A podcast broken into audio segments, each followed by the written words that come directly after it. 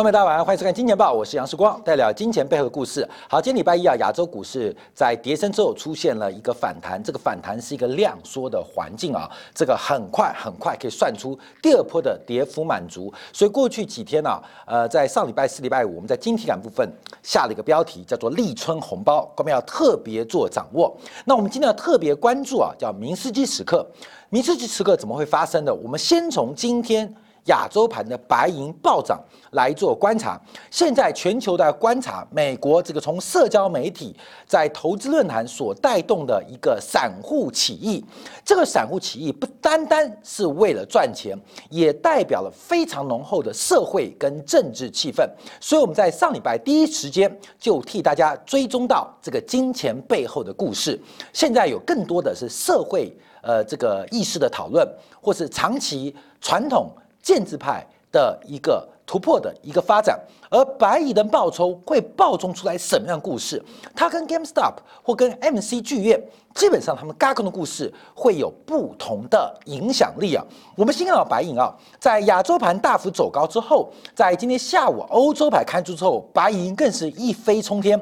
那今天单日的涨幅已经超过百分之十一。那随着我们节目啊，在刚刚啊这个傍晚录出录影的时候啊。来不及更新涨幅，因为涨速非常非常快。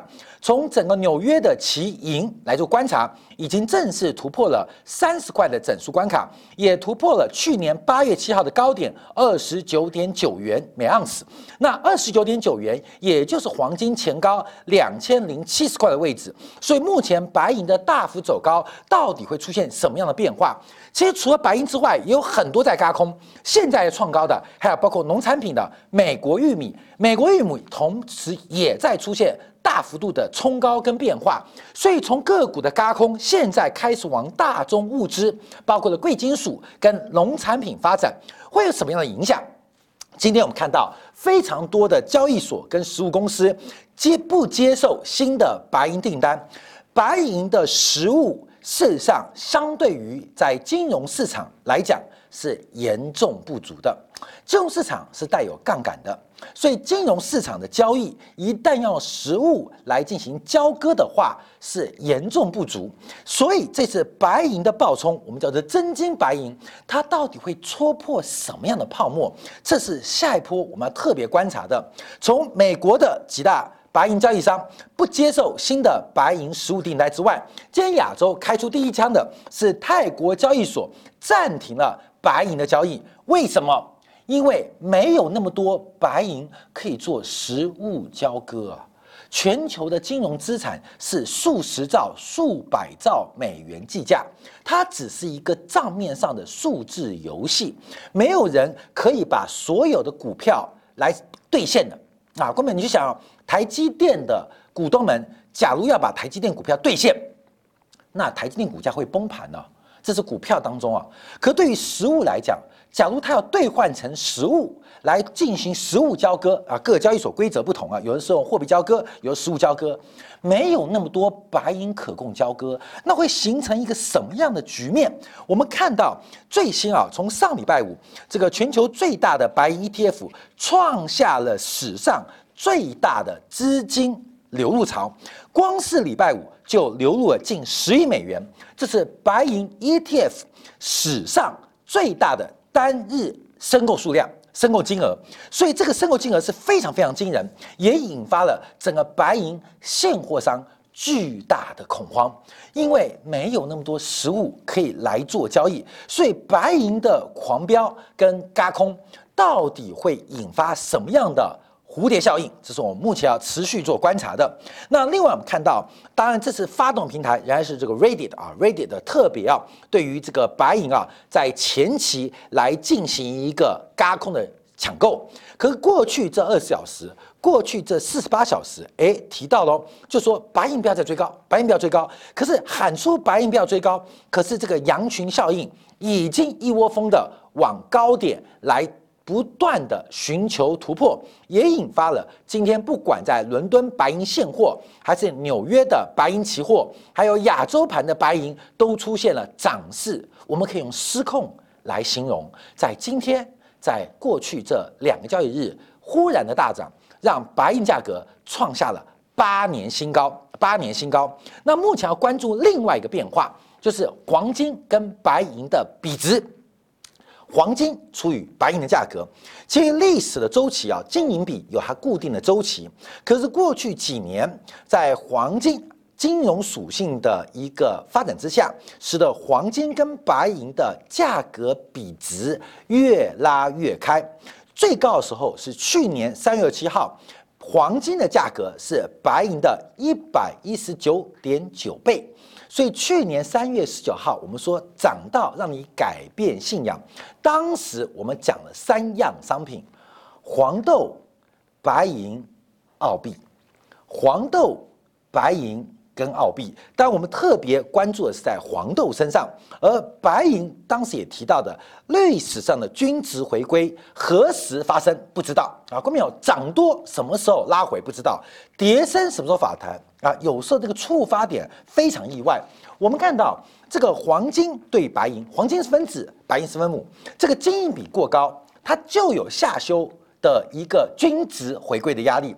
你说黄金崩盘吗？啊，没人不相信，没人相信。你说白银大涨吗？在上个礼拜之前，没人相信。可是黄金跟白银比啊，长期偏离均值，就会碰到这个关键的引爆点，瞬间瞬间大幅走低。在礼拜五的时候，黄金跟白银的比值还仍然有六十五倍。在今天呢下午的时候，我试算一下，黄金跟白银的比值剩下六十一倍。短短的一个交易日之内。黄金白银比就差距将近五个百分点啊，就是白银分母大涨，那黄金走高，可是黄金跟不上白银的涨速，使得金比大幅的拉回。那目前呢，Reddit 他们这个平台喊出来哦，第一阶段嘎空白银目标就是二零一一年的前波低点，黄金跟白银价格是三十一倍的比值。价格比值，按照黄金目前接近一千八百七十、一千八百八十块来计算的话，那等于白银将从目前八年新高的三十块钱，要再翻身一倍到六十块钱每盎司美金啊。所以，我们看到目前这个加工力道是非常大的。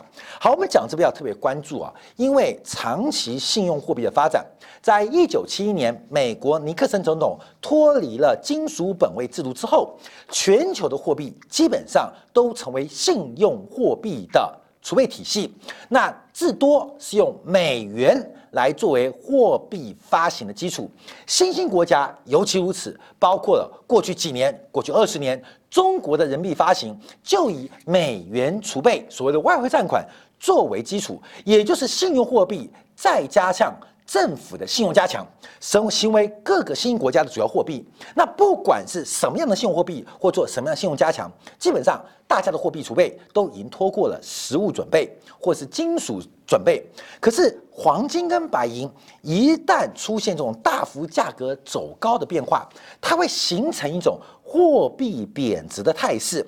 所以白银走高，连袂的也把贵金属走高，也把基本金属带走阳。稍后我们讲到，连红黄红这个黄小玉啊，黄豆、玉米、小麦啊，农产品也全面走高。其实针对于初级原物料来讲，对于初级原物料来讲，其实我们看到。所有的货币都在贬值，我们看不出来，是我们现在货币的计价方法是货币对货币，就是汇率的价格，和相对于初级原物料或初级商品，或是相对于这些原物料来讲话，货币是大幅贬值的。所以白银引爆了这一个波动，到底会对于货币体系产生什么样的挑战？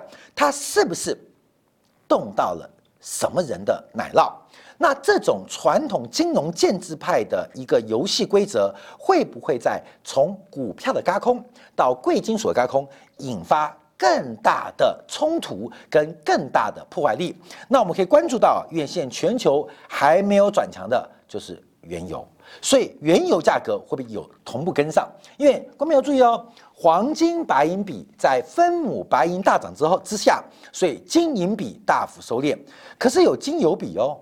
有金铜比哦，有铜油比哦。现在有些商品也是要特别关注啊。所以这种嘎空的发展，我们今天主要跟大家分享的叫明斯基时刻。在讲什么叫做明斯基时刻之前呢，我们先要做跟大家一些呃经验的一个分享跟观察啊。好，观众朋友。这种期权利用期权商品嘎空的故事，其实在很多市场常常发生。我今天啊要举的一档是台北股市的例子，啊，大陆的国债的这个嘎空啊，呃，有机会再跟大家分享。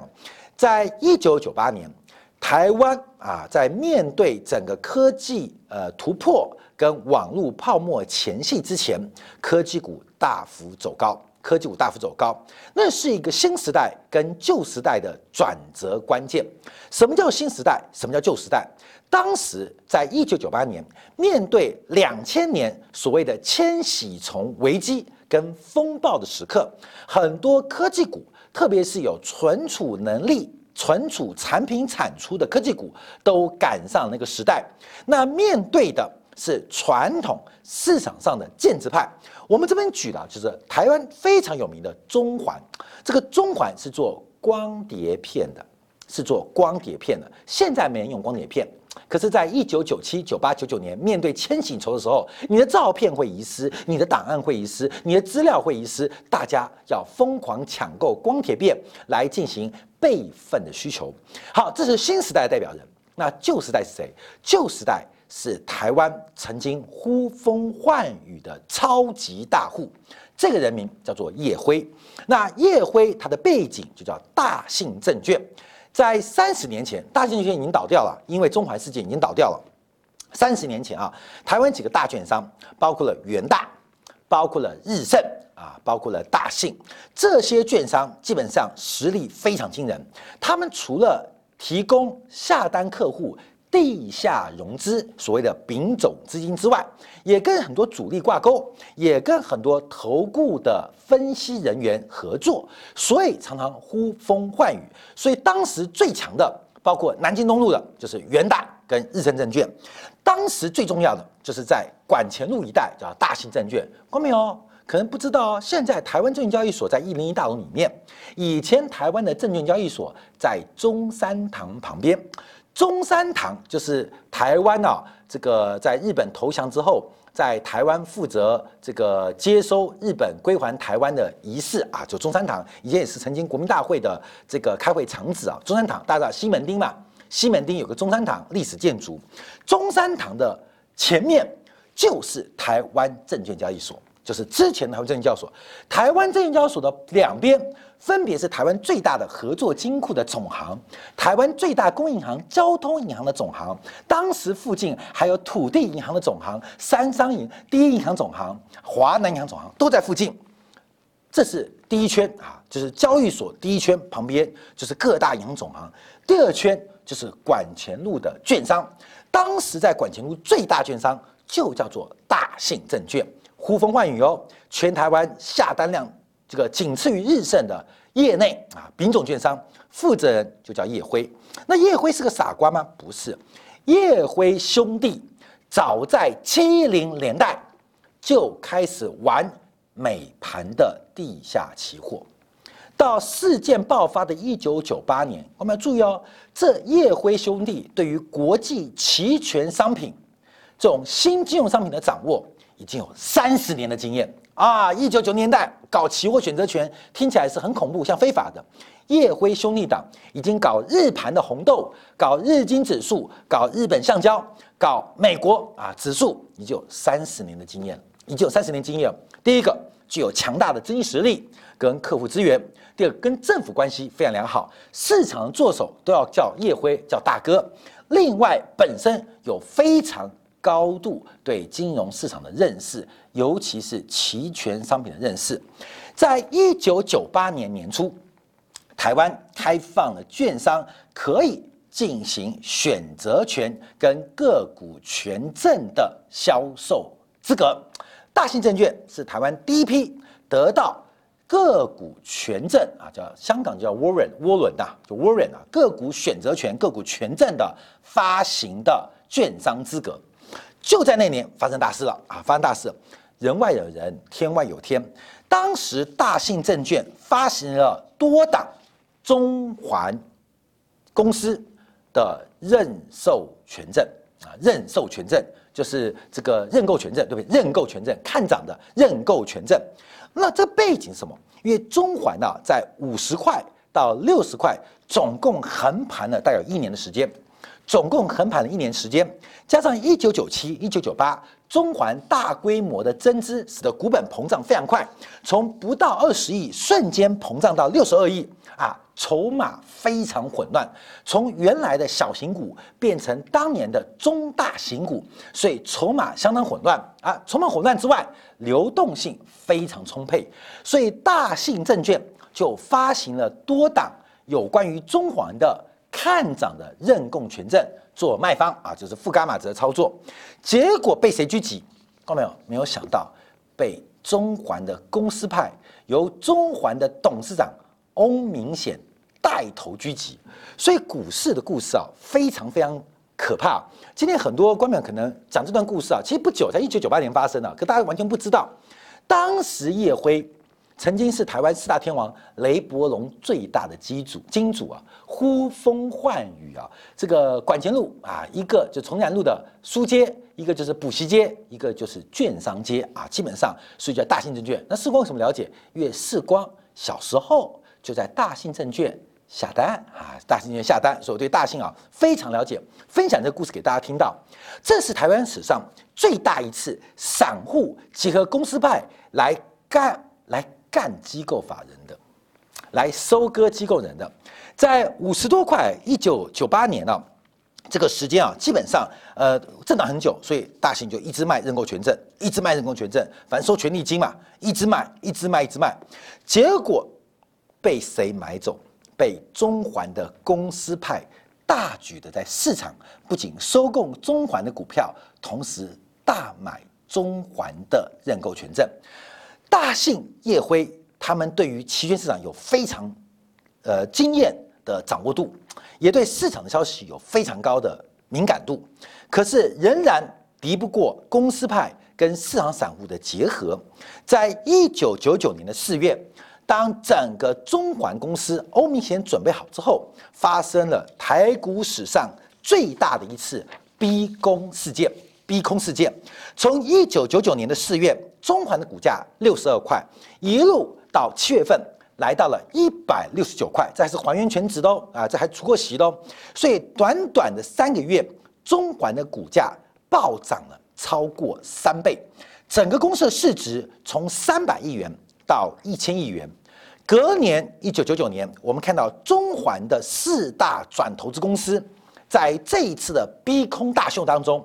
基本上获利满满，整个中环它的体质转变就是靠这场嘎空，所以我们看到在九九年到两千年，整个中环的股本啊再度的膨胀，大量的盈余转投资，盈余哪里来的？不是卖光碟片，而是在一九九九年那场嘎空的大戏，那场嘎空的大戏，那整个五十二亿元当中，直接从公开资料就看到的，主要就来自于。买自家公司中环跟中环的权证，而大信证券的资本额当时是五十四亿元，已经是台湾最大的一家证券公司了。资本额五四月五四亿元，跟大家报告不够赔，你有五百四十亿都不够赔，三百亿拉到一千亿，这个大信证券没得赔，最后直接导致大信证券的破产。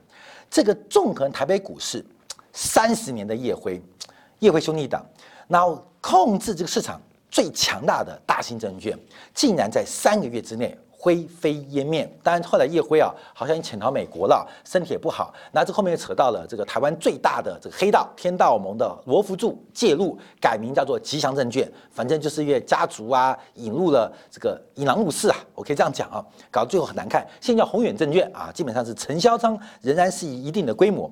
好，所以我们看到史上啊，不要说美国啊啊，这个什么这个 Reddit 是第一次啊，我跟大家分析啊，二十五年前台湾。曾经也发生一个非常大规模的逼空事件，而且把台台湾当时最大的券商之一直接给逼到破产，让负责人只好逃离远逃美国啊！这是台湾的故事啊。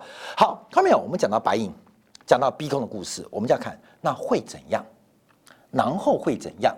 逼空之后，我们看到传统那种呃这个肉欲横流的业内主力挂了，人人拍手啊，好啊好啊，挂了好啊，你的主力很坏，专门看上散户被挂挂了。然后呢，然后呢，好，观众朋友，我们今天要提到从整个市场变化来做观察，因为现在市场出现了一个非常奇妙的地方，就是过去几年来，美国股市乃至于全球股市出现了越来越多。低成交量的环境，可是，在低成交量的过程当中，又出现了高集中个别证券商品高度集中的模式。那其中逼空是最重要原因。前期包括特斯拉，更早包括比特币，都是有很多散户逼空的因呃影子在其中。所以，我们今天来讲明斯基时刻。各位，明斯基时刻是一个非常重要金融转折的时刻。这是美国经济学家海曼明斯基所提出的理论而命名啊。在一九九八年，在 PIMCO 啊太平洋资产管理公司，就是当时债券天王葛罗斯领导的 PIMCO，他特别来做引用。什么叫做明斯基时刻？经济学家为什么会取这个名字？指的是资产价格一系崩溃。那什么原因？它分成几部曲，让大家先从文字来了解。资产价格因为过度投机而膨胀，最终导致泡沫。在长期的经济繁荣当中，资产价格的上涨会导致投机性的保证金贷款的增加，而过多投机产生的债务会最终导致投资者的现金流短缺，产生现金流不足的 cover 利息的状况，最后。为了偿还贷款或者给付利息，被迫压低价格来拍卖资产，引发一系列的流动性紧张，这叫做明斯基时刻。我们之前有提到，明斯基时刻更多是用在资金成本，更多是用在市场利率走高，更多是影响到央行的利率态度啊。一九九八年非理性繁荣嘛，当时从希勒到格林斯潘都讲到非理性繁荣，所以可是非理性繁荣从格林斯潘。到诺贝尔经济学奖希勒，他们都知道，可什么时候破不知道。那个点啊，就跟每天你惹老婆，到底七点钟回家老婆会生气，还是七点半回家老婆会生气，还是九点钟老婆回家呃生气，还是早一点啊早上一点回家老婆会生气？看到没有？你永远不知道你老婆的底线在哪边，她脸色都不好。但真的会跟你分手闹离婚，在底线哪边？嗯，男人就是贱，会不断的尝试，等到尝试那个关键的闹翻点的时候啊，家庭大战啊，家庭大战，那可能就割地赔款啊，你知道吗？割地赔款就是把房子交出来，把钱交出来啊，就割地赔款。所以那个点呢，不知道有没有？你去问问看你老婆，你他你几点回家可以接受？他一定说不行，六点钟要回家吃饭，啊，今天有应酬，九点钟到家，好，你就九点十分再到家。哎，九点分没生气，你就九点半到家；九点半到家，你就四点半到家；四点半就到十一点到家，到十二点到家。你永远不知道那个底在哪边，就跟明斯基时刻一样。本来指的是市场的资金成本，指的是市场利率，指的是官方利率。可是从格林斯潘到希勒都不知道到底资金成本要高到什么地步，上利率要到什么地步，官方利率升级到什么结构，才会引爆那个明斯基时刻时刻发生。所以分四阶段，第一个就是投资人啊底部进场。没有负债，所以没有偿还债务跟利息的压力。第二阶段，随着市场的一个走高，哦，看没有？蓝色线是讲的信用的一个信贷啊的规模的增速，紫色线讲的是 GDP 的增速。到了投机阶段，随着 GDP 的增速走扬，大家开始扩大自己的资产负债表，增加自己的信用。到了第三阶段的时候，会发现股票价格上涨的速度。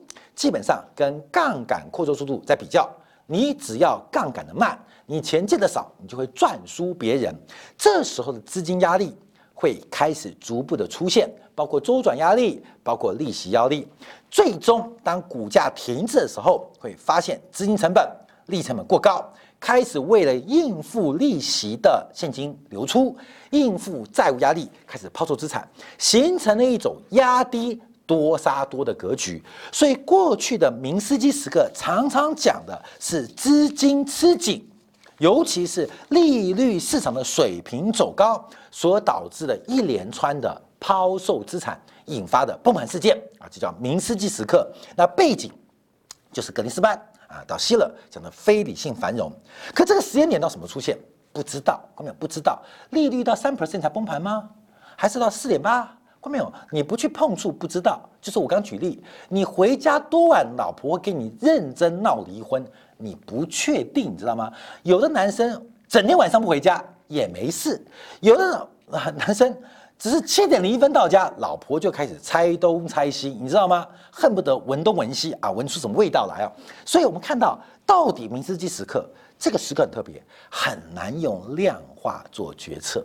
我们常常会做预测，可是到了没发生，没到就发生啊！看到没有？到底发生什么事情？好，我们先从几个角度做关注啊。第一个。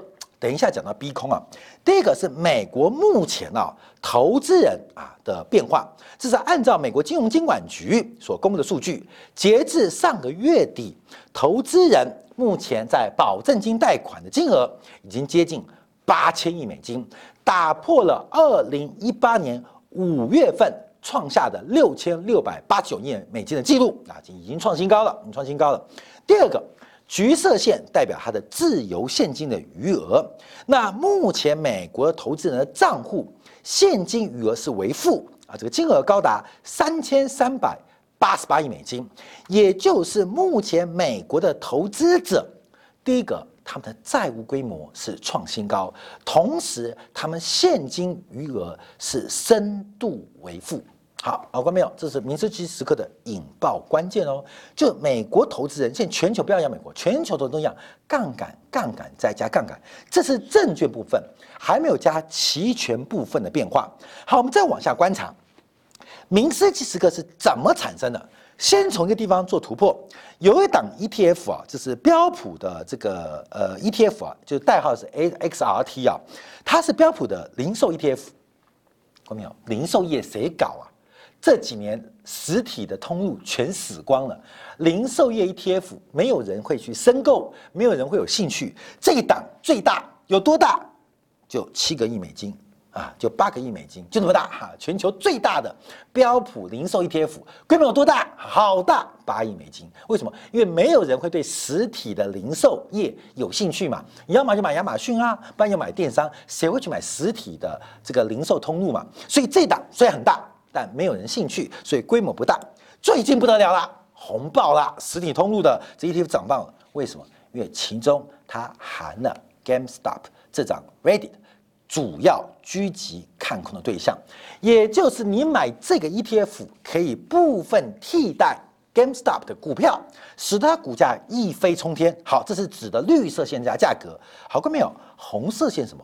红色线是这档 ETF 的规模，这档 ETF 的规模。却出现雪崩性的崩盘，哎，很妙哦。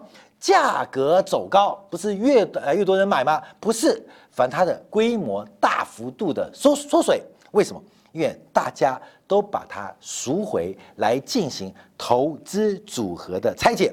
因为这档 ETF 啊，基本上它赎回的不是给客户钱，而是给。客户实物交割，也就是这一档 ETF 里面含了 GameStop 的股票，它会把 GameStop 退给你，当然还包含其他的股票。可是光光是啊，你把这 ETF 给赎回，所拿到 GameStop 的股票，再拿到现货去卖，哇，中间有套利空间，所以这个价格大幅走高，大家疯狂追高，追高之后干嘛？买之后赎回。懂吗？买吧赎回啊，各位，这个这是很有趣现象。这档 ETF 现在中枪了，哎，大量的赎回正在发生，主要是为了套利。那我们再往下观察，因为高盛最新的一个警告，假如高空的持续不断的上涨，整个金融市场将会崩溃。这有几层含义啊？各位要理解到，第一层含义就是我们提到的资产流动性不足，大量的机构法人被迫抛售优质资产。来填补保证金，甚至因为亏损所遭遇到的客户赎回，他只有抛售大量的优质资产啊，这是第一个直接层面。第二个直接层面是目前整个嘎空的个股，就是市场走到嘎空。从两千年为例，从两千零八年为例，都看到大家嘎空开始爆发的时候，就是市场接近末升段尾声的时刻。啊，陌生段尾声的时刻，好，这是观众要特别留意。所以最后我们再看到，在看到这个老虎基金提到，这个目前美国股市放空的比例接近了本世纪最低。观众都知道，空头不死，多头不止，连最后的空头这一次都被散户完全歼灭，这也是一个市场见到绝对高点的一个讯号。跟说明，所以我们可以掌握到这次的机会。看到没有？台北股市在跌升之后，今天大幅反弹。我们过去在礼拜四、礼拜五都提醒大家注意到立春红包，什么时候立春？我们什么时候立春？哎，很不好意思，就是礼拜三后天要立春。为什么立春要发红包？让我们拭目以待。好，稍后我们会针对啊这个除了白银被狙击空单狂飙之外，其实包括了农产品。也全面飙升，而农产品的飙升有更大的问题。观众可能并不知道，美国东部将会迎来近几十年来最大的暴风雪，而中国的长江流域遭遇到近几十年最大的干旱。对于台湾观众要更理解的，台积电不管在竹科跟中科，按照目前台湾中央气象局的预报，可能撑不到这个夏天。就会要停工停产，到底发生什么事情？我们这样告，怀做进一步的观察跟解读。